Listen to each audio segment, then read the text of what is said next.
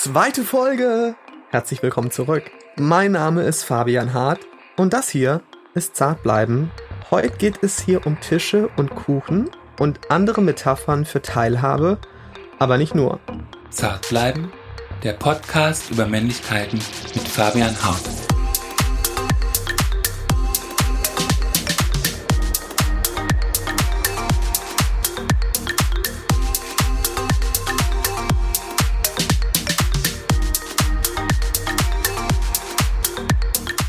Ich habe übrigens die Frage gestellt bekommen, Fabian, glaubst du nicht, dass es sein kann, dass du dich vielleicht auch wiederholst mit dem Thema, was ist Männlichkeit und warum sollen wir Männlichkeit diverser denken? Aber dann denke ich mir, ey, jeder von uns hat von klein auf immer wieder hören müssen, heul nicht, flenn nicht rum, sei keine Memme. Und wenn wir es jahrelang haben aushalten müssen, das ständig abzubekommen, ey, dann könnt ihr das auch aushalten, fünf Folgen lang immer mal wieder den gleichen Satz zu hören. Es ist ja nicht nur das gleiche, aber eben auch.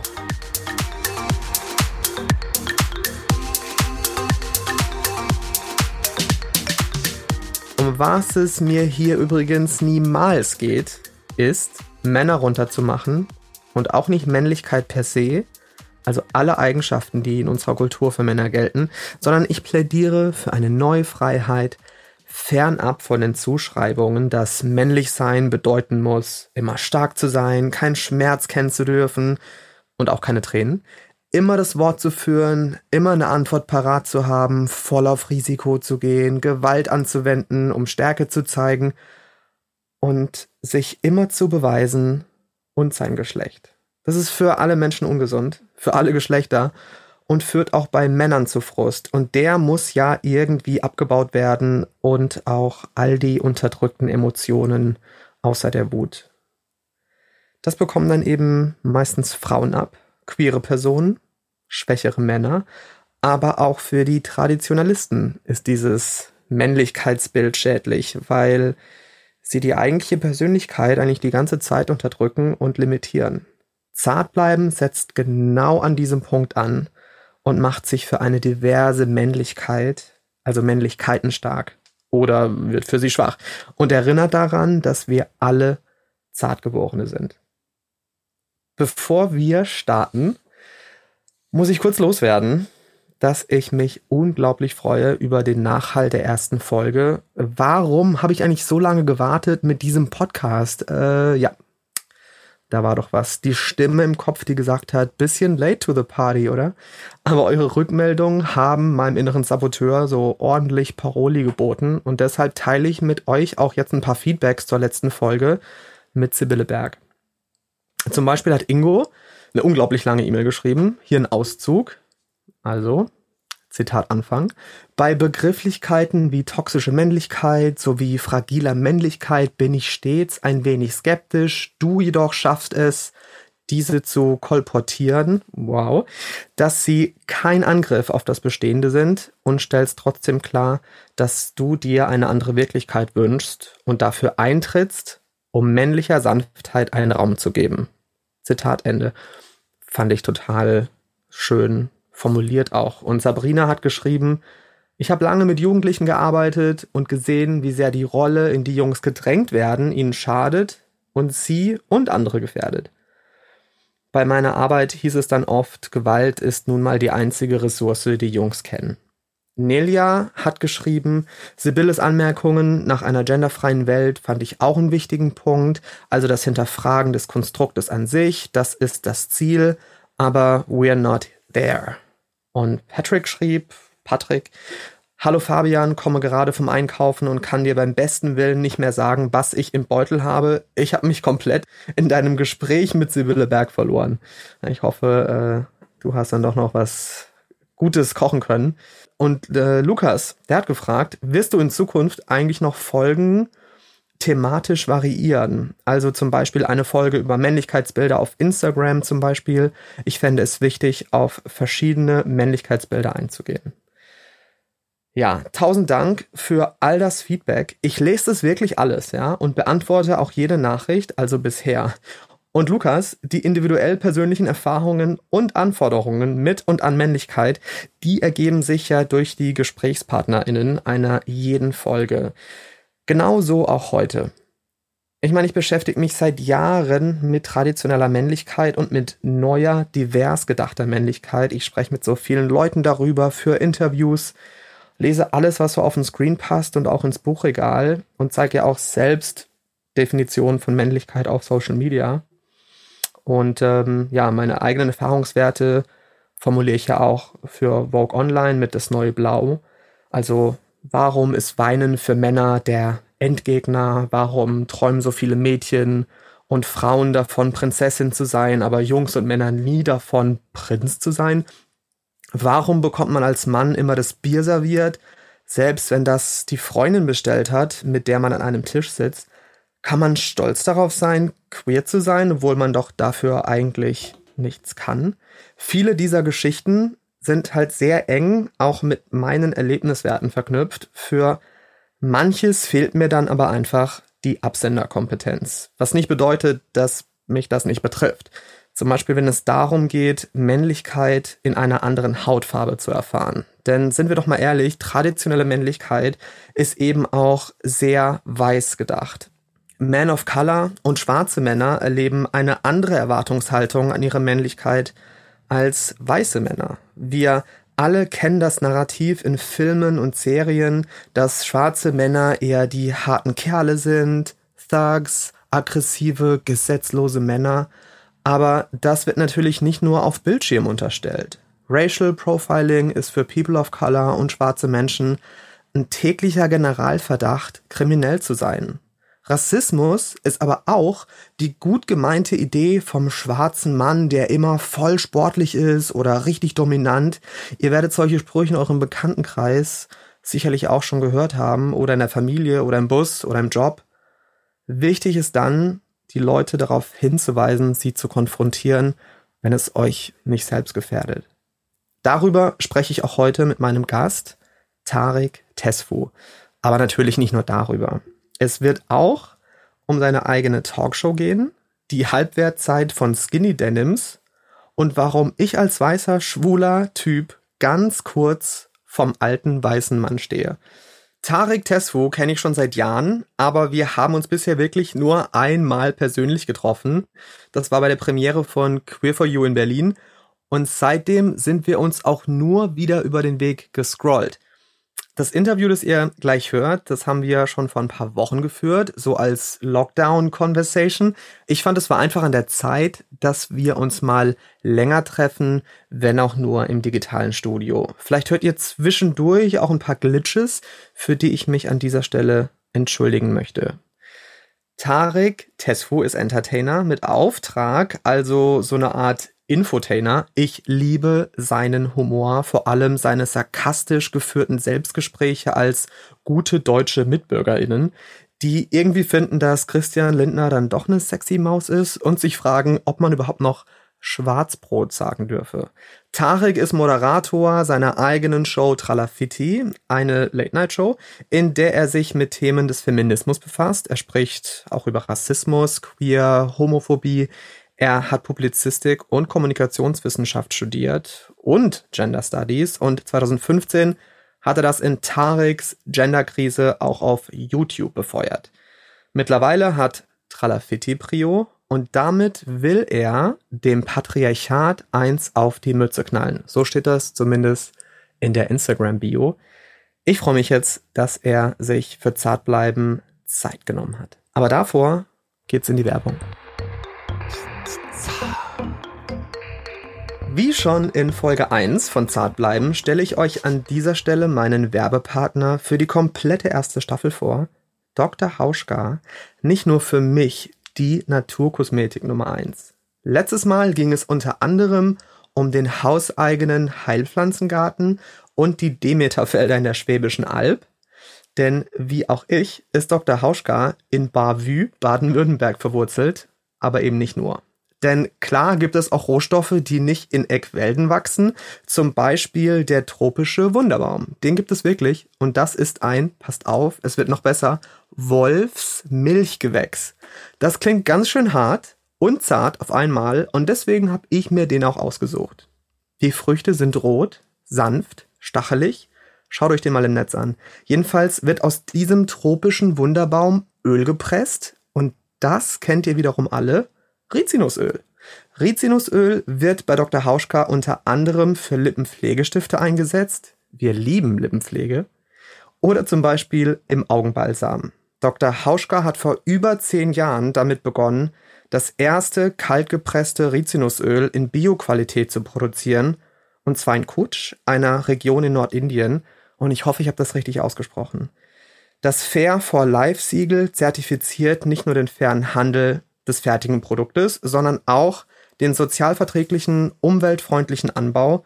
Schließlich gehört Dr. Hauschka zum Stiftungsunternehmen Wala. Mehr über die Anbaupartnerschaften könnt ihr auf drhauschka.de nachlesen unter der Rubrik Kosmos. Später reisen wir gleich wieder von Indien zurück nach Deutschland, genauer in mein Badezimmer nach Hamburg. Dann reden wir noch über mein aktuelles Pflegeverhalten, aber jetzt, jetzt geht's erstmal los mit Zartbleiben und Tarik Tesfu. Ja, also hier darf geräuspert werden. Bis zum geht nicht mehr. Ich bitte darum. Mhm. Ich will aber erstmal sagen, dass ich mich freue, dass du heute hier zu Gast bist. Und ich habe dich ja angerufen vor ein paar Wochen und dich gefragt, ob du Lust hättest, mit dabei zu sein. Und hast du gesagt, dass du eigentlich keinen Bock hast, über Männlichkeit zu sprechen, weil Männern sowieso schon so viel Plattform geboten wird und die sowieso die Welt regieren.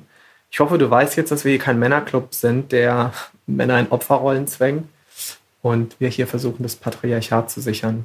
Das habe ich mir ja eh gedacht, weil du hast ja die Anfrage auch gestellt.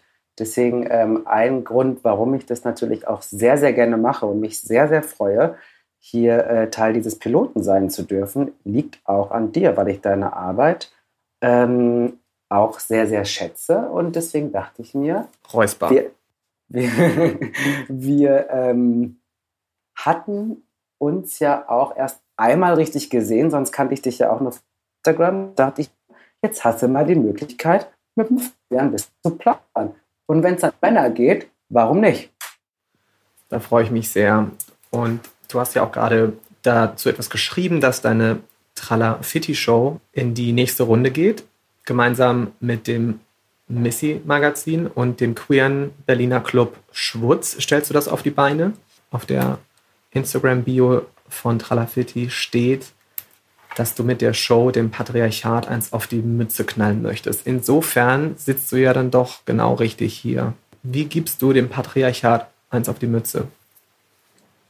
Ich mache das, ähm, indem ich einmal nicht mehr die Frage stelle oder die Fragen stelle, Gibt es Sexismus? Gibt es Rassismus? Gibt es Queerfeindlichkeit? Davon müssen wir uns alle mal verabschieden. Wir müssen langsam mal dahin kommen, wie lösen wir die Probleme? Und ähm, meine Strategie ist eben, eine Late-Night-Show aufzubauen, die ähm, klassisch Late-Night in Deutschland auch in Frage stellt, weil bisher sind es fast ausschließlich Männer. Ähm, es sind Cis-Männer, es sind ähm, heterosexuelle Männer. Zumindest hat sich bisher noch niemand geoutet. Ähm, und ich denke mir halt, ja, das ist schon auch eine Form von Late Night, die darf es auch gerne geben. Aber wie wäre es denn mal mit einer anderen Show, also eine andere Late Night, in der ich als schwarzer queerer Typ irgendwie das Zepter in der Hand habe, dann hole ich mir halt einfach richtig coole Leute auf die Bühne, die, die schwarz sind, die ähm, People of Color sind. Ähm, und wir machen da einfach unser Ding und Comedy im Sinne von, nicht nach unten treten, was ja Comedy besonders in Deutschland auch ziemlich viel macht. Und wir treten halt nach oben und schnappen uns die Verantwortlichen, die in, der, äh, in den Machtpositionen sitzen und vom Patriarchat immer noch profitieren und sagen, Momentchen mal, es wird Zeit für Tralafitti. Da bist du ja allein schon dadurch, dass du sichtbar bist mit dieser Talkshow, eine Alternative und vielleicht sogar eine Provokation für traditionelle Männlichkeit, weil du ja zweifach marginalisiert bist, also sowohl durch deine Hautfarbe als eben auch durch dein Queersein. Und inwiefern ist für dich wichtig, Repräsentationsfigur zu sein? Also Repräsentation ist so das A und O meiner Arbeit. Also ähm, du hast vollkommen recht, allein meine Existenz im deutschen Mediensystem oder in der deutschen Gesellschaft ist schon ein politisches Statement ähm, als schwarzer, queerer Typ und dann halt auch noch jemand, der sich ähm, halt auch Raum nehmen will in einer Gesellschaft, die eigentlich nicht so wirklich Bock darauf hat, dass man ähm, vorne mitmischt. Ähm, und meine Show ist halt auch genau das. Also ich habe ja irgendwie 2015 angefangen, Videos zu machen. Einer der Gründe war halt auch, weil mir ähm, in der deutschen Medienlandschaft einfach Menschen gefehlt haben, die entweder die gleiche oder eine ähnliche Lebensrealität haben, besonders bei ModeratorInnen. Und ähm, deswegen habe ich mir halt dann gedacht, naja, wenn das halt irgendwie niemand übernimmt, dann, dann mache ich das oder versuche das zu machen. Ähm, und früher, als ich so Kind und Jugendlicher war, hat mir das auf jeden Fall einfach auch krass gefehlt. Also zu sehen, so, hey, ähm, klar, ich bin schon auch in so Viva-Zeiten groß geworden. Das heißt, da gab es ja schon auch äh, diverse äh, ModeratorInnen, also diverse, diverse funny, ja. äh, ModeratorInnen. Wow. Ähm, aber wenn ich jetzt mal gucke, wer hat es denn aus dieser MTV Viva-Zeit, also wer hat diese Zeit überlebt? Dann sind das zum größten Teil die weißen ModeratorInnen. Es sind irgendwie äh, Joko und Klaas, die weiterhin mitmischen. Ab und zu darf Paulina Roschinski bei denen um die Ecke kommen. Ähm, und alle anderen, so Minkai oder ähm, Milka oder wie sie alle hießen. Ich glaube, Milka macht schon auch noch Stuff, aber halt nicht auf äh, Joko und Klaas Niveau, also nicht im Sinne von. Nicht Primetime. Genau, also mit Niveau meine ich, weil Joko und Klaas haben naja, eine andere Geschichte, aber mit Niveau meine ich nicht ähm, inhaltlich Niveau, sondern halt einfach Reichweitenniveau. Ähm, und deswegen, ähm, ja, hat mir das ähm, immer irgendwie gefehlt als Kind und Jugendlicher. Also allein wenn ich daran denke, als schwarzer Typ, die dass man mit so jemandem wie Jim Knopf groß wird. Das fand ich schon als Kind, hat mich Jim Knopf so richtig hart genervt, weil ich mir einfach gedacht habe, welcher schwarze Mensch sieht so aus? Also es ist so eine... Wie eine von, Karikatur. Oder? Ja, von Weißen gemalte Karikatur von einer schwarzen Person, die mich schon als Kind richtig hart genervt hat, weil ich mir gedacht habe, ganz ehrlich, so sehe ich nicht aus, so sieht meine Schwester nicht aus, so sehen meine Eltern nicht aus, so sieht niemand aus, der schwarz ist, den ich kenne. Ähm, und ähm, das hat mir krass gefehlt. So. Und Gott sei Dank gibt es ja Instagram und Co. mittlerweile. Und wenn ich mir meinen Feed angucke, dann denke ich mir so, weißt du, wenn so Leute erzählen, auch gerade so aus dem Mediensystem, dass sie anderen dann mal ab und zu auch eine Bühne geben wollen, dann denke ich mir so, was für ein Bullshit. Ihr müsst einfach mal die Klappe halten. Ähm, die Leute haben die Bühne schon. Ihr guckt einfach nur nicht hin oder hört nicht gut genug zu. Deswegen, ähm, ja, ist auch Instagram für mich einfach und auch meine Show ähm, so einfach krass empowern und zu sagen, hey, ich mache das jetzt einfach. Und es ist total nice, das so zu machen, wie ich es mache. Ich muss mich ganz oft daran erinnern, dass ich als schwuler, weißer Mann ja auch echt ganz knapp vorm alten weißen Mann stehe und dass ich meine Privilegien, dieses Wort, es ist für mich fast schon nervig, immer wieder zu sagen, ich bin mir meiner Privilegien bewusst, weil das sich auch mittlerweile so anhört wie so eine Leier und so eine allgemeine Entschuldigung für den Raum, den ich einnehme. Aber ich muss mich immer wieder daran erinnern, dass das Thema Männlichkeit für mich schon allein dadurch, dass ich mich dazu entscheiden kann, wann entspreche ich dem traditionellen Männlichkeitsbild dadurch, dass ich als richtiger Kerl passe und wann lasse ich meine Queerness raus, dass ich allein dadurch schon ein Privileg habe, das du beispielsweise nicht hast, weil du dich nicht entscheiden kannst, heute zeige ich, dass ich schwarz bin, aber morgen nicht. Das kann ich für mich in der U-Bahn. Klassisches Beispiel, ich merke, da sind irgendwelche Typen, die homophob sind. Da kann ich allein durch meine Sitzhaltung entscheiden, bin ich jetzt hier die queere Person Oder bin ich der Typ, den man überhaupt nicht als sichtbar schwul wahrnimmt? Wie gehst du mit Leuten um, die woke sind und die good intentions haben, aber sich am selben Punkt irgendwie enttarnen als dann doch ganz schön ignorant? Ich meine, das Ding ist ja, ähm, wir sind ja alle ignorant, weißt du? Wir sind alle irgendwie Teil des Problems. Ich verhalte mich auch rassistisch gegenüber nicht weißen Menschen. Ich verhalte mich auch manchmal transfeindlich oder queerfeindlich, weil wir das einfach alle so krass gelernt haben, ähm, dass man sich davon nicht befreien kann. Und wenn ich jetzt aufhören würde, mit Menschen oder Menschen Chancen zu geben, ähm, weil sie sich jetzt queerfeindlich, sexistisch, rassistisch oder wie auch immer verhalten, dann müsste ich auch mit mir selber den Kontakt abbrechen. Weißt du, das kann ja nicht das Ziel der ganzen Geschichte sein, sondern ähm, ich glaube, wir müssen einfach verstehen, dass egal wie sehr wir uns vielleicht als progressiv verstehen, ähm, wie sehr wir uns vielleicht als ähm, ähm, Teil einer linken Protestbewegung verstehen, ähm, wie sehr wir uns innerhalb der LGBTIQ-Community wohlfühlen, ähm, tragen wir alle immer noch dazu bei, dass ähm, Ismen, Diskriminierungen quasi reproduziert werden. Und ähm, wenn wir uns das nicht eingestehen, ab da beginnt dann für mich eigentlich die Ignoranz. Und ab da wird es dann für mich, je nachdem, mit wem ich dann gerade spreche, auch schwierig.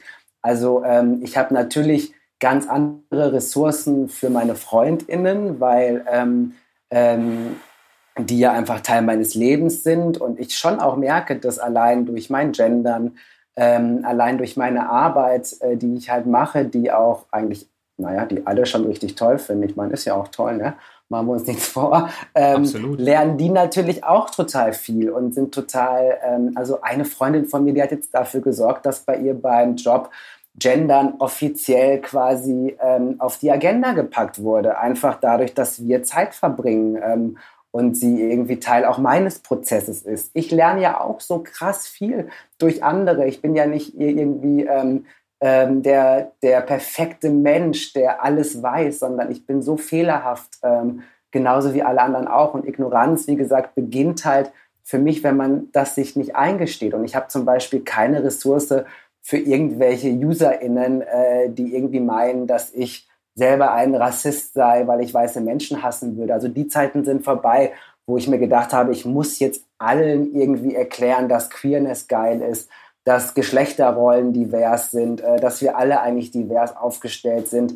Ähm, da habe ich keinen Bock mehr drauf, weil ich auch der Meinung bin, äh, meine Aufgabe ist es nicht mehr so krass aufzuklären, die, die es nicht schnallen, sind für mich einfach raus, so, also was so UserInnen anbelangt und Menschen, die ich nicht kenne, sondern mein primäres Ziel ist es einfach zu empowern und zu sagen, hey Leute, wenn ihr Bock habt, am Kuchen zu naschen, dann nehmt euch ein Stück, so, weil wir haben diesen Kuchen alle verdient, egal ob schwarz, weiß, männlich, weiblich, inter, non-binary, whatever.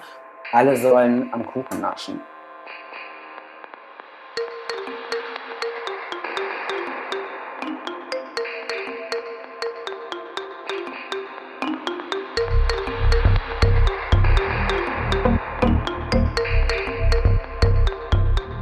Frage mich, inwiefern es unsere Aufgabe ist, dafür zu sorgen, diese Männlichkeit zu stürzen und inwiefern das realistisch ist.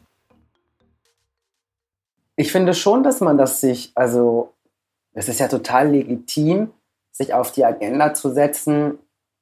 Ähm, ich habe Lust, wirklich so aktiv ähm, dafür zu sorgen, dass auch Männlichkeit divers gedacht wird. Das finde ich total den tollen Moment und würde jeden Menschen, der sich das, der darauf Bock hat, ähm, mit den Möglichkeiten, die ich dafür bereitstellen würde, ähm, supporten. Ähm, ich denke mir so ein bisschen, also ich versuche mich halt einfach allgemein von dieser Idee zu lösen, also wir beide sind uns ja sowas von fix einig, dass äh, Männlichkeit ein Konstrukt ist. Und weil eben Männlichkeit ein Konstrukt ist, würde ich dieses, dieses, dieses Konstrukt so weit es geht aus meinem Vokabular entfernen. Denn ähm, ich würde eher von Charaktereigenschaften sprechen. Und wir haben sehr, sehr viele Charaktereigenschaften, die Menschen so haben können. Und irgendwann hat irgendjemand, den ich nicht kenne, ja, diese Person hat sich nie bei mir vorgestellt. Wir hatten niemals einen Diskurs. Aber diese Person oder diese Personen haben entschieden, was jetzt von diesen Charaktereigenschaften typisch männlich sein soll und was von diesen Charaktereigenschaften bitteschön typisch weiblich sein soll. Und diese Menschen kamen auch gar nicht auf die Idee, dass Männlichkeit und Weiblichkeit auch nicht das Ende vom Geschlechterlied ist, sondern die haben das einfach so beschlossen. So, Ende Gelände. Und dann wurde daraus so ein gesellschaftliches Commitment.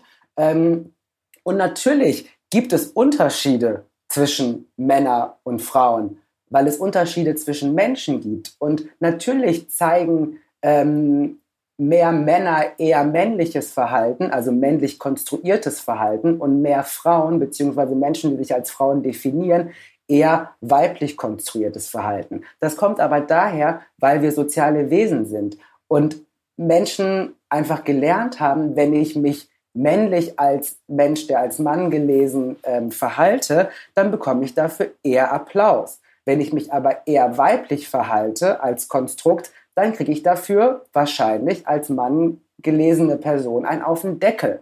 So, und da ja Menschen, wie gesagt, auch in der Regel dann auch denken, so, hey, es wäre schon nett, wenn mich auch andere nicht ganz scheiße finden permanent, verhalten sie sich halt dementsprechend. Und ich versuche mich halt von diesen Definition insofern, insofern zu lösen, dass ich keine Lust habe, mehr darüber aufzuklären, dass eine Frau äh, genau dies oder jenes kann, sondern ich bin einfach ich und verhalte mich dann vielleicht für einige Menschen eher weiblich. Ähm, es ist mir dann aber relativ wurscht und ich tue das auch nicht, weil ich queer bin, sondern, sondern ich tue das, weil ich Tarek Tesfu bin und Tarek Tesfu verhält sich halt ähm, so, wie er es gerne möchte. Und trotzdem bin ich auch nicht frei von diesen Dingern, ne? weil, wie gesagt, ich bin ja nicht der, der Übergender-Typ, sondern ähm, auch ich merke, dass, ähm, dass mir das auch dann manchmal schwerfällt, wenn ich dann als eher weiblich gelesen werde, dass ich mir dann denke, hey, aber ich bin doch ein Typ. Und dann merke ich aber auch so, aber was ist denn jetzt daran bitteschön so schlimm, wenn alle denken, du bist scheinbar eine Frau, weil du auf Typen stehst, weißt du? Dann denke ich mir so, ja, dann lasst doch Leute das einfach denken. Ich bin eh schon einen Step weiter und denke mir, ähm, wir haben Charaktereigenschaften. Und, was ist, und ich meine, ich bin zum Beispiel auch ähm, gerne zum Beispiel, ich bin laut, ich bin auch mal gerne im Mittelpunkt ähm, und ich ähm, bin auch manchmal dominierend in meinem Verhalten, aber das tue ich einfach, wenn es die Situation auch zulässt. Und genauso finde ich aber Dinge, die so als eher weiblich konnotiert sind, wie zuhören können, Empathie zeigen können, ähm, fürsorglich sein. Ich finde, das sind, das sind Key-Eigenschaften. Das sind keine weiblichen Eigenschaften. Jeder verdammte Mensch soll empathisch sein. Jeder Mensch soll zuhören können. Und wenn es die Situation erlaubt, dann soll auch jeder Mensch, wenn er oder sie möchte, verdammt nochmal auf den Tisch schauen und sagen, ich habe keinen Bock mehr auf empathisch sein. Ich mache jetzt hier mal einen auf dicke Box. So. Und das würde ich gerne allen Menschen einfach erlauben wollen, egal ob männlich, weiblich oder non-binary oder wie auch immer sich Menschen gerne definieren wollen. Das ist ja auch ein Problem, dass wir Mannsein und Männlichkeit gleichsetzen. Das stimmt ja so nicht. Denn Mannsein sagt etwas über deine Biologie aus oder über deine Geschlechtsidentität. Männlichkeit sind eben aber die Eigenschaften, die wir dem Mann in unserer Kultur oder in unserer Gesellschaft zuschreiben. Und ich wünsche mir, dass wir diese Eigenschaften erweitern und dass es Männlichkeiten gibt. Schon allein der Begriff Männlichkeiten ist ja eine Provokation für Männlichkeit, weil die ja ganz klar festgeschrieben ist. Es muss einfach möglich sein, eine Alternative dazu zu leben, ohne diskriminiert zu werden oder gesagt zu bekommen, du bist kein Mann, du bist nicht männlich. Man muss sich halt von diesen Zuschreibungen radikal entfernen. Und natürlich ist es ja auch so, dass ähm, für einige Männer, also cisgeschlechtliche Männer, auch eher für, also das können queere Männer auch, aber bei bei ähm, heterosexuellen Männern ist es, glaube ich, noch mal krasser verankert. Es ist ja scheinbar wirklich der Untergang überhaupt, wenn irgendetwas Weibliches, also vermeintlich Weibliches, in dieser Charakterinszenierung irgendwie sichtbar wird. Ich meine, allein so Aussagen, ich meine, wir leben in einer Gesellschaft, in der immer noch gesagt wird, verhalte dich doch nicht wie ein kleines Mädchen. Also in einer Gesellschaft, in, in, der ähm, eine Form von Geschlechtsidentität scheinbar das absolute Upgrade, äh, Upgrade, schön wär's, absolute Downgrade ist, besonders für eine Person, die sich ähm, als Mann definiert. Ich meine, du bist ja auch eine alte Modeeule. Ähm, allein die Tatsache, weißt du, dass, dass irgendwie es hip ist, ähm, mit einer Boyfriend Boyfriend Jeans durch die Gegend zu rennen.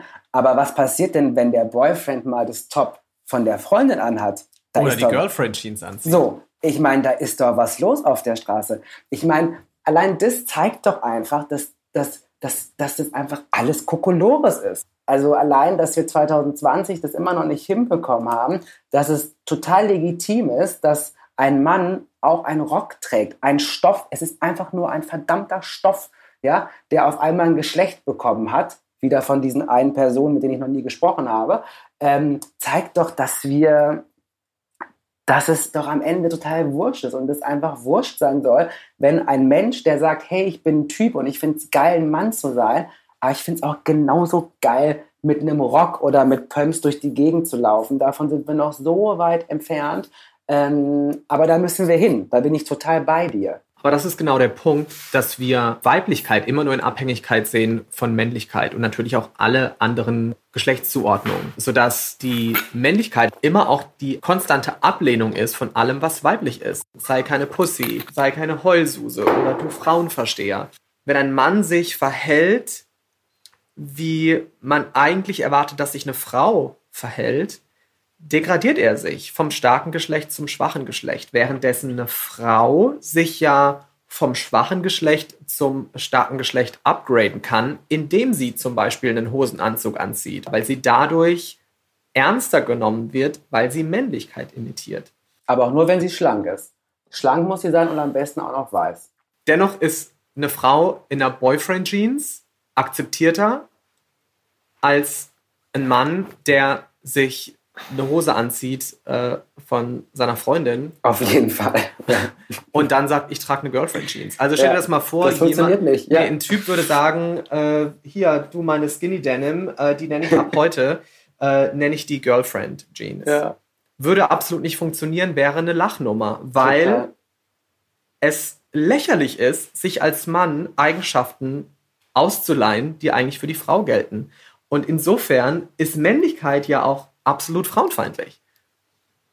Total. Ich meine, denk doch mal bitte noch an die Zeit, als die Skinny Jeans rauskamen. Ich meine, wir hatten die Biester als erstes getragen. Es waren doch auch wieder die Queers, also die queeren Männer, weil alle anderen Typen gesagt haben, ganz ehrlich, was ist denn das für eine Hose? Und jetzt rennen einfach, also ich meine, wo schon wieder die, die ein bisschen, ich will nicht so fies sein, aber wo die, die ein bisschen was von Mode verstehen, schon sagen, ey, ganz ehrlich, Leute, Skinny Kannst du nicht mehr tragen. Skinny ist over. Kommen jetzt die ganzen Hidden Boys um die Ecke, weißt du, und tragen die Skinny Jeans mit ihren Flipflops. Und ich erinnere mich daran, als ich Jugendlicher war, man sieht es mir nicht an, aber ich bin schon über 30. Das heißt, es ist schon ein bisschen her. Also uh. die, mh, ich habe mich gut gehalten. Sehr. Als als äh, die Flipflops rauskamen, ja, da hatte ich natürlich im Ruhrgebiet damals, war ich der Erste, der mit den Dingern durch die Gegend gewatschelt ist. Was meinst du, was alle meine Hetero-Freunde gesagt haben, Männer, äh, was das für komische Schuhe sind, die trägt doch keiner, das sind doch Frauenschuhe. Und jetzt ganz ehrlich würde ich mir wünschen, dass die einfach keiner mehr trägt. Aber jetzt kommen die alle um die Ecke. Und auch da merkt man doch wieder, weißt du, etwas, was was noch vor Jahren irgendwie als vermeintlich weiblich, als vermeintlich uncool, weil du hast vollkommen recht, dann auch immer Weiblichkeit dann ähm, als etwas Uncooles äh, gesehen wird, vor allen Dingen, wenn Männer äh, etwas derartiges tun. Und ähm, jetzt so nach so ein paar Jahren ähm, ähm ist es leider, muss ich sagen, äh, Mode, dass Männer, oder was heißt eigentlich nicht mehr Mode, aber für den Mainstream Mode geworden, dass eben Männer auch diese, diese dünnen ähm, skinny Hosen tragen. Ähm, und deswegen, also weißt du, Fabian, deswegen habe ich Hoffnung. Weißt ja, und dieser, dieser, Podcast ist, dieser Podcast ist ja dadurch auch ein guter Ort, weil man auch mal Typen sagen kann, ihr haltet euch eigentlich euer Leben lang an ein Regelwerk, das euch so limitiert, das euch so wenig gibt von der Person, die ihr vielleicht sein könntet, weil ihr ständig nur abgleicht, ist das, was ich gerade mache, männlich oder nicht. Und das enttarnt ja Männlichkeit auch als krass fragil, als ähm, ständig gefährdet. Männlichkeit ist ja ständig gefährdet. Also schon allein, wie du ein Glas hältst oder äh, welche welches Top du trägst oder mit welcher Stimme du sprichst oder wie du gehst oder mit welchen Leuten du abhängst oder welche Musik du hörst. Du kannst ja den ganzen Tag eigentlich Männlichkeit gefährden, wenn du dich nicht ganz klar an das hältst, worauf wir uns alle mal geeinigt haben. Total. Und ich meine, 2020 uns wäre mittlerweile auch einiges erspart, in puncto Skinny Jeans. Alle hätten die Phase schon hinter sich, weißt du? Alle hätten das schon quasi als, ähm, als Häkchen abhaken können. Aber nein, ja, weil die, die einige Männer es damals als uncool empfunden haben, muss ich mir das jetzt immer noch auf der Straße angucken und denke mir so, danke Patriarchat, das hätten wir eigentlich schon früher mal lösen können. Ich gebe dir da komplett recht. Ähm, dieses Ding von, ich meine, ich habe das ja, ne, wie gesagt, ich habe das ja auch manchmal. Also das ist ja nicht so, ich bin ja auch Teil dieses Systems und ich merke dann auch manchmal, wie ich mir dann auch denke, so, okay, ähm, ist das jetzt ein Touch too much, was ich da an, anhabe, weißt du? Ähm, ist das noch irgendwie in, ähm, in einer Range, die dann immer noch von außen als vielleicht ein bisschen crazy und so, aber trotzdem noch als, weißt du, der, der ähm, einigermaßen den Normen entsprechend äh, okay ist, was ich da anhabe. Ähm, wenn wir jetzt mal bei Kleidung bleiben oder auch bei Verhalten im Allgemeinen. Ähm, und da denke ich mir manchmal so, es ist vielleicht auch, also das ist vielleicht auch, auch das Ding, ne? warum ich immer nicht so Bock habe, über Männlichkeiten äh, zu sprechen, obwohl ich merke, dass allein dieses Gespräch auch jetzt mir schon wieder so viel bringt einfach, weil ich dann nämlich doch auch mich damit beschäftige, weil ich beschäftige mich natürlich auch mit Männlichkeiten, ähm, weil ich da auch nicht drum wegkomme. Aber ähm, das Ding, ähm, ich glaube, dass mir einfach als äh, schwuler Mann so oft Männlichkeit abgesprochen wurde, dass ich dann irgendwann gedacht habe, Leute, dann macht euren Scheiß alleine. Weißt du, ich bin raus. Ähm, ich muss hier kein Spiel spielen ich muss nicht für irgendwelche, ähm, für irgendwelche gesellschaftliche Normen, die überhaupt nicht zu meinem Charakter fitten, ich bin raus. Macht ihr euer komisches Spiel, ja? Wartet drei Jahre ab, bis ihr eure Flipflops tragt oder wartet irgendwie fünf Jahre ab, bis dann vielleicht es doch okay ist, dass man, ähm, dass man äh, nicht immer nur breitbeinig irgendwo in der Ecke hängen muss. So, da macht es. Aber ich spiele diese Spielchen nicht mehr mit. Ähm, und ich finde es interessant, weil beim ähm, bei meiner Hautfarbe in verbunden mit Schwarze können nicht deutsch sein, da habe ich das zum Beispiel nicht. Da denke ich mir so, so, Leute, jetzt passt mal auf. Natürlich bin ich deutsch. Natürlich lasse ich mir das nicht nehmen.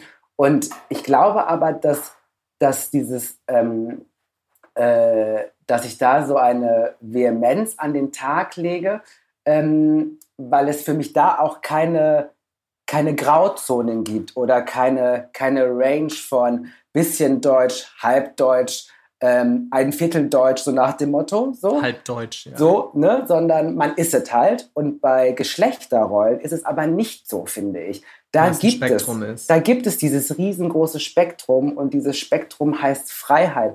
Und deswegen möchte ich wirklich allen, allen Männern auch oder Menschen, die sich, die sich als Männer definieren, auch sagen, hey, nutzt dieses Spektrum. Ihr helft damit euch selber. Ja, das macht euch selber glücklicher, sich frei zu machen. Ihr empowert damit andere Männer, weil die halt auch merken, ja geil, ich muss den ganzen Mist gar nicht so toll finden, den ich da angeblich so toll finden muss. Ihr empowert damit Frauen, ihr, ihr empowert damit Non-Binaries, ihr empowert damit einfach alle. Ihr seid einfach ein Vorbild, indem ihr sagt so, hey, ich bin halt ich. Und natürlich bleibe ich immer noch auch Ergebnis meiner Gesellschaft und, und Ergebnis meiner Erziehung, ja. Aber zumindest nehme ich, was so Geschlechterrollen anbelangt, das Zepter jetzt in die Hand und ähm, mach mein Ding. Und wenn da am Ende bei rauskommt, ja, den ganzen Tag rohes Fleisch essen wollen ähm, und ein Holzfällerhemd tragen und ähm, keine Ahnung, ganz tief reden. ja? Und Bartwichse und Barbershops So. und Barista-Ästhetik. Ja. Genau, dann ist das in Ordnung. Ja, aber fang nicht an, alle Nicht anderen, genau, alle anderen, die keinen Bock auf rohes Fleisch haben, zu sagen, du bist aber nicht richtig. Weil das ist nämlich der Bullshit. Sei der härteste Typ, ja, fahr, fahr das Ding hoch runter, wenn es dich wirklich glücklich macht. Aber lass Aber- mich zart sein. Genau, aber tu nicht so, als wäre das der Status quo, denn das bist nur du. Hast du manchmal das Gefühl oder ist es eine Wahrheit, dass dadurch, dass du schwarz bist, für dich nochmal andere Männlichkeitsanforderungen gelten als für weiße Männer? Andere Anforderungen? Ja. Hm, Also, dass man quasi dir unterstellt durch deine Hautfarbe, dass du der krasse Basketballspieler bist oder dass du der ähm, Aggressor bist oder der Athlet etc. ich meine, Fabian, ich bin halt sehr athletisch, ne? Was, so- grundgegeben. Was das muss soll- man mir gar nicht unterstellen. was soll ich tun? Ja, und ich meine, die Körbe versenke ich halt einfach. Ja, nee, ähm, ich finde, also was ich halt schon interessant finde, dass ich, trotz dass ich, ähm, also im Herzen bin ich 1,80, ja, aber ähm, auf dem Papier steht eine andere Zahl. Und trotzdem ist es interessant, dass mich Leute aufgrund meiner Hautfarbe als Gefahr wahrnehmen. Das finde ich eigentlich interessant. Also, wenn ich irgendwie abends durch die Stadt laufe und es ist halt gerade mal nicht Berlin, dass halt Leute wirklich auch Straßenseiten wechseln, dass besonders Frauen oder Menschen, die eine Handtasche dabei haben, das sind halt meistens Frauen, ähm, dass äh, die dann ihre Handtasche auch wirklich festhalten, wo ich mir echt denke, sag mal Leute, also guckt mich mal an, ja, was soll ich euch bitte schön tun? Ja, ich bin gerade ziemlich auch arg mit mir selbst beschäftigt. Also ähm, ich werde euch nicht eure, keine Ahnung, ich will jetzt niemanden dissen, aber euer Ledertäschchen da wegreißen, weil die so sensationell ist und ich das mir nicht leisten könnte, so nach dem Motto. Ne? Ähm, also das merke ich schon und das überrascht mich auch immer sehr, weil ich finde, ich strahle sehr, sehr viele Dinge aus, aber Gefahr, ähm, also I don't, ne? also sehe ich jetzt nicht. Ähm, aber was ich schon auch habe, sind, das sind halt so diese Klassiker, die kommen halt schon oft, ne? Sowas wie, ich sag halt sowas wie, hey, ich tanze halt super gerne. Und dann sagen Leute halt so, ähm, naja, ist ja auch keine Überraschung, ne? den Rhythmus habt ihr ja im Blut oder so. Ne? Und dann denke ich mir so, nee, oder ich laufe zum Beispiel richtig gut, also ich bin richtig guter Läufer. Und dann wird nicht einfach gesagt so, hey, geil, du kannst gut laufen, sondern wird dann immer gesagt, naja, aber das ist halt bei euch auch so, ne? Und ich denke mir so, nein, ich laufe halt einfach richtig gut, weil ich einfach richtig gut laufen kann. Ende. So, und ich tanze halt gut, weil ich halt gerne tanze. So, und alle Menschen, die gerne tanzen wollen, können ja auch tanzen. Das ist ja auch so ein Ding, ne? Männer tanzen ja nicht. Ähm, äh, Männer bewegen sich nicht rhythmisch, äh, rhythmisch, rhythmisch. Und dann, wenn du aber guckst, ne, also ähm, wer halt so die bekanntesten äh, Ballettmenschen sind, dann sind es ja auch Typen. Also weißt du, was ich meine? Also es ist ja Bullshit zu sagen, Männer könnten nicht tanzen. Männer wollen halt oft nicht tanzen. Sie weil, dürfen nicht tanzen. Oder sie dürfen nicht tanzen, weil uns das halt auch erzählt wird, dass Männer das nicht tun. Und das So. Schlimme ist, sie verbieten es sich selbst. Schrecklich. Also, beim- tanzen ist doch was Wunderbares. Leute, macht Say My Tanzen Name ist an. Freiheit. Ja, und dann geht mal richtig ab und zeigt mal ein paar, paar mehr Moves im Club, ja, auf Techno, als einfach nur klatschen. Vielleicht ist der erste Schritt, der Männlichkeit zu entkommen und neue Männlichkeiten zu entdecken, wenn du einfach mal tanzen gehst und dich traust, tanzen zu gehen. Auf jeden Fall. Also Ist wirklich. doch ein 1A-Tipp.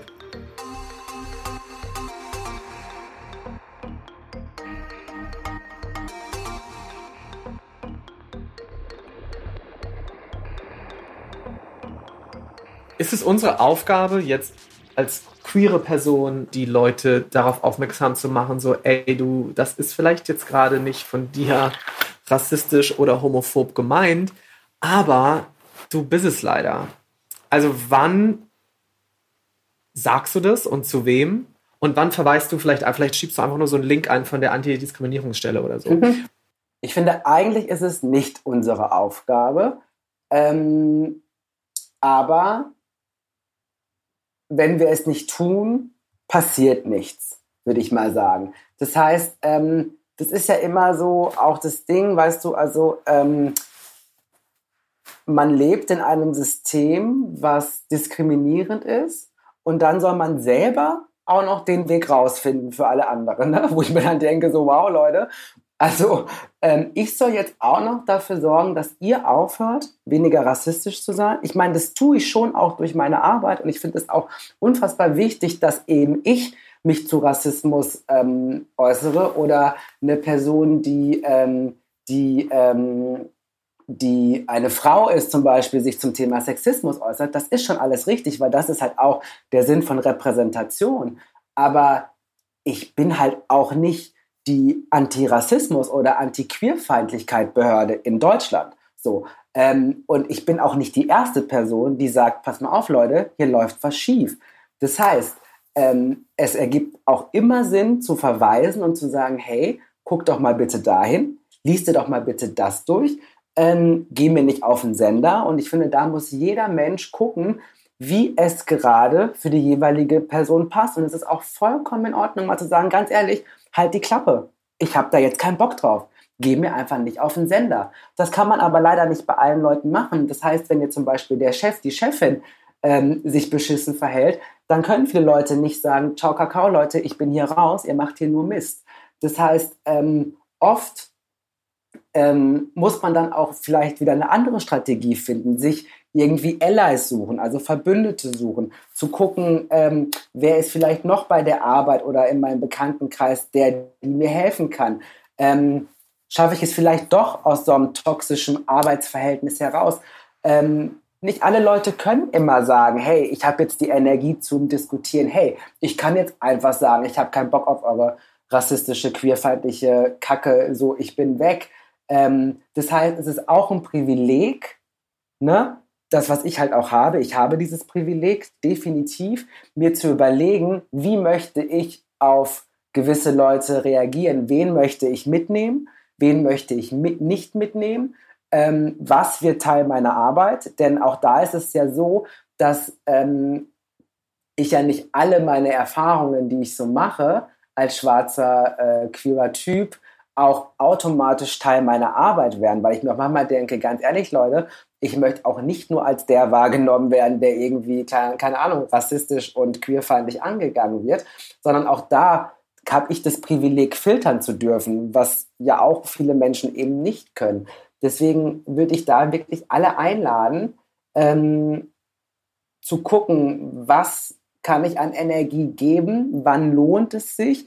Aber eigentlich müssen die, die sich halt rassistisch verhalten, diese Energie aufnehmen, weil ich bekomme wirklich, ich finde das interessant, dass wirklich oft gefragt wird, ne? also was können jetzt eigentlich die Betroffenen tun, ähm, aber die, die halt die Scheiße bauen, werden ganz oft nicht gefragt, denn es ist ja auch eigentlich gar keine Frage, denn die sollen einfach aufhören, sich queerfeindlich, rassistisch oder sexistisch zu verhalten. Und der Weg dahin führt aus einer Kombi, finde ich, aus Leuten zuhören, aber auch ganz, ganz, ganz, ganz viel selber Hausaufgaben machen. Und ich bin gerne bereit, eine kleine, einen kleinen Schulzettel zu schreiben, weißt du, so ein kleines Aufgabenzettelchen. Aber eine auch, Linkliste reicht ja eine, auch. Eine kleine Linkliste, genau, aber auch nicht mehr bei allen so. Ähm, aber da müsst ihr dann auch schon sel selber durch. So. Und wie gesagt, die allererste Aufgabe ist zu akzeptieren, dass wir uns alle diskriminierend verhalten, dass Rassismus und Queerfeindlichkeiten nicht erst bei der AfD anfangen, dass wir alle Teil des Problems sind und dass wir ähm, und dass man noch lange kein Rassist oder Sexist ist, nur weil man sich sexistisch oder rassistisch verhält oder queerfeindlich verhält. Das ist ein großer Unterschied zwischen Verhalten und wirklichem Sein. Ähm, und da müssen wir hin. Dann ähm, sind wir uns einig. Ja, toll.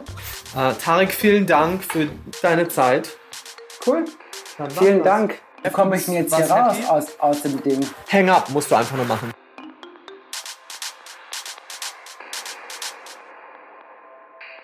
So, Tarek hat mittlerweile auch aus dem Studio gefunden und das ist ja auch gut so, denn wie schon gesagt, haben wir das Interview vor ein paar Wochen bereits aufgezeichnet. seitdem ist mir immer wieder seine Formulierung, wir möchten eine Plattform bieten oder anderen eine Bühne geben, begegnet. Gerade durch Black Lives Matter viel mehr als sonst, aber natürlich auch durch den Pride-Monat Juni und durch Corona ebenso. Das Jahr 2020 hält uns allen den Spiegel vor und enttarnt viele noch gültige Machtverhältnisse, Strukturen, Institutionen und Traditionen unserer Gesellschaft als rückständig, ja und auch grundlegend falsch in vielen Fällen. Das Patriarchat ist, wie auch Rassismus, eine Dominanzkultur. Auch dieses Gerede um an den Tisch eingeladen werden, das ist gut gemeint, aber beherbergt einen so krassen Hoheitsanspruch und Arroganz. Ich meine, das Problem ist doch, dass da Menschen sitzen, nennen wir sie das Heteropatriarchat, die denken, es gäbe nur diesen einen Tisch, der ihnen gehört, und die anderen, schwarze Menschen, queere Personen, LGBTI, Frauen, Menschen mit Behinderung, People of Color, die stehen da nur so rum oder wie? Guckt euch doch mal um. Da sind noch andere Tische und da sitzen auch Leute. Ihr müsst nur mal aufstehen und auch mal fragen, ob ihr euch dazusetzen dürft, statt Einladungen zu verteilen, die so oft dann doch nur Duldungen sind. Danke dafür, aber nein, danke. Euer Tisch, der wackelt ganz schön. Das ist jetzt sehr bildhaft, ich weiß, aber ich meine das außerdem auch wörtlich. Ich habe schon für Redaktionen gearbeitet. Da wurde ich aus Redaktionskonferenzen ausgeladen, weil meine Themen zu speziell waren. Und ihr wisst, was ich meine mit zu speziell, zu schwul. Einmal habe ich ein Interview geführt mit dem Jazzsänger Rufus Wainwright und das Feedback vom Textchef oder ich weiß nicht, vielleicht war es auch der Redaktionsleiter. Ähm, das Feedback war, die Antworten sind ja ein bisschen zu gay. Ich habe dann da schweren Herzens einfach aufgehört zu arbeiten. Ein Monat später ging ich mit meinem eigenen Online-Magazin fabianhart.com online und jetzt werde ich für die Themen gelesen und mittlerweile auch gehört, für die ich früher ausgeladen wurde. Fühlt sich irgendwie ganz nice an. Worüber ich auch noch lange nachgedacht habe, ist, dass mir das Tanzen fehlt. Die Clubs in Brooklyn. Ich wollte unbedingt noch ins Public Records in Gowanus. Und tanzende Männer, die sind doch ganz schön rar. Öffentlich tanzen ist ja generell schon schambehaftet. Dance like nobody's watching ist ja nicht umsonst ein Hashtag, der deine Bewegungsfreiheit entschuldigt. Aber als Typ ist Tanzen schon fast eine Mutprobe. Und wenn Mutproben krass männlich besetzt sind, ja, dann kann man das doch einfach mal machen. Also, wenn wir es wieder dürfen. Das ist, finde ich, eine gute Stilübung für uns alle. Mehr zu Tarek jedenfalls, seiner Late-Night-Show und seinen aktuellen Plänen findet ihr auf seinen Social Media, etwa auf Instagram at tesfu Tarek. Ihr findet aber auch alle Infos sowieso nochmal verlinkt in den Show Notes zu dieser Folge. So, und wer nächstes Mal zu Gast ist, das sag ich euch in genau einer Minute und 30 Sekunden. Und wir sind zurück in der Werbung bei Dr. Hauschka äh, und noch genauer bei mir zu Hause wir stehen jetzt direkt in meinem Badezimmer.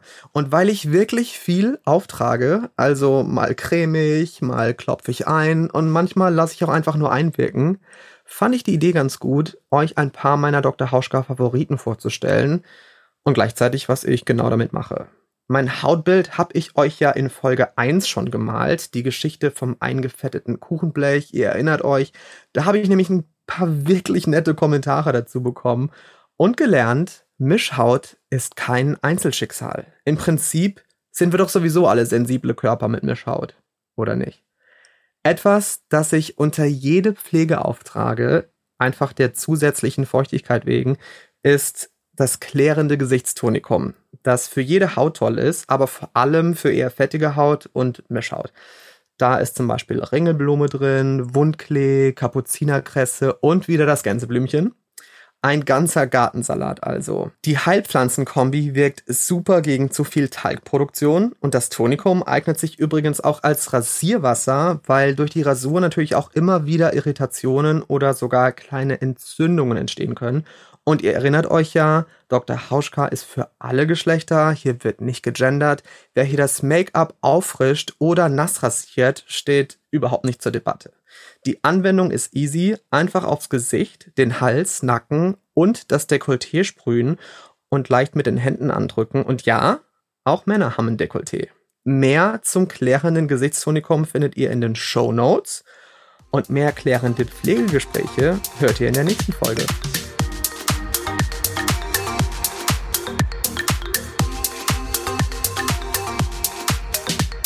Das war Zartbleiben die zweite. In der nächsten Episode ist Herbert Grönemeyer zu Gast. Und ich finde, das ist eine ganz schöne Ansage und ganz schön eine Ansage. Ich meine, Herbert Grönemeyer, der ist einfach mal deutsche Popkultur. Vor fast 40 Jahren erschien Männer und seitdem muss dieser Song herhalten, wann immer deutschsprachige Medien versuchen zu erklären, wie Männer so ticken. Kann er diesen Song selbst eigentlich noch hören und wie viele Studierende der Gender Studies haben dieses Lied in ihrer Bachelorarbeit zitiert. Das hätte ich Tarek nochmal fragen sollen. Nächstes Mal also zart bleiben mit Herbert Grönemeyer. Zart bleiben, der Podcast über Männlichkeiten mit Fabian Hart. Bis dahin bin ich natürlich für euch erreichbar, für jede Form von Feedback, aber am allerliebsten natürlich für Wohlwollende. Eine kleine Direktnachricht auf Instagram at Fabian Hart oder eine E-Mail an zartbleiben at fabianhart.com.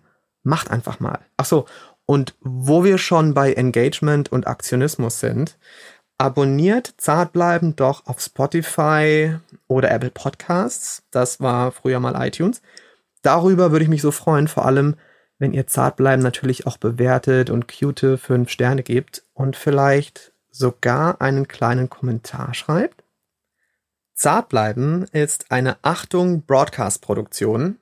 Der Zartbleiben-Titelsong heißt übrigens Dark Water und ist von Ben Ross Davis. Mehr zu Zartbleiben findet ihr auf Instagram unter @zartbleiben und natürlich @fabianhart. Ich freue mich von euch zu lesen und zu hören und bis dahin bleibt zart, euer Fabian Hart.